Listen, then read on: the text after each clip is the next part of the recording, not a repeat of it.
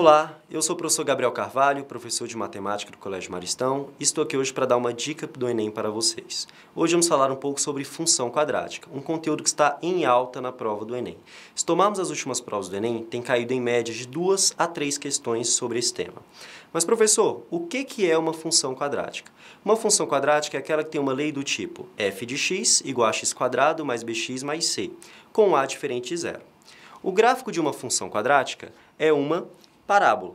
Perfeito? Em cima desse gráfico, nós já podemos falar sobre os quatro principais aspectos sobre o tema e os quatro principais aspectos cobrados em prova. Começando pela concavidade. Concavidade de uma parábola é determinada pelo coeficiente A. Se o valor de A for maior do que zero, a concavidade da parábola estará para cima. E se o valor de A for menor que zero, a concavidade da parábola estará para baixo, assim como no gráfico que temos ao lado.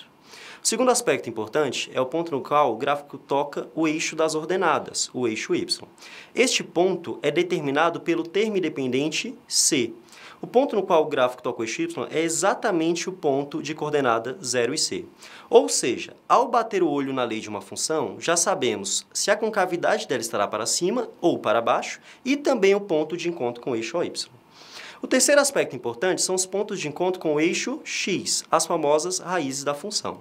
Para determiná-las, basta utilizar a famosa fórmula de Bhaskara. O quarto e último aspecto é o vértice da função quadrática, o vértice da parábola.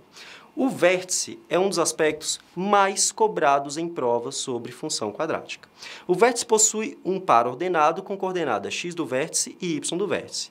O x do vértice pode ser determinado pela fórmula menos b sobre 2a ou pela média aritmética das raízes. E o y do vértice pode ser determinado por menos delta sobre 4a ou por f de x do vértice. Ou seja, pegue o x do vértice, coloque na lei da função e você vai determinar o y do vértice.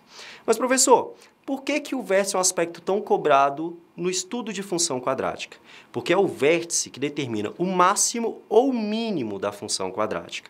Ou seja, se você estiver lendo uma questão na sua prova do Enem, se for de função quadrática e você ler máximo ou mínimo, pense automaticamente no vértice. Vamos ver isso em uma questão do Enem anterior. Nós temos nessa questão uma taça e nós queremos determinar qual é a altura do líquido nessa taça. Note que a altura do líquido está exatamente no ponto de encontro com o eixo das ordenadas, ou seja, a altura do líquido é igual ao termo independente, C. Mas, professor, como é que eu vou saber essa altura se na lei da função ele não deu esse termo independente? Observe aqui comigo que o vértice dessa função quadrática, o vértice dessa parábola, é o ponto no qual ela está tocando o eixo x. Ou seja, a coordenada y do vértice dessa parábola deve ser igual a zero.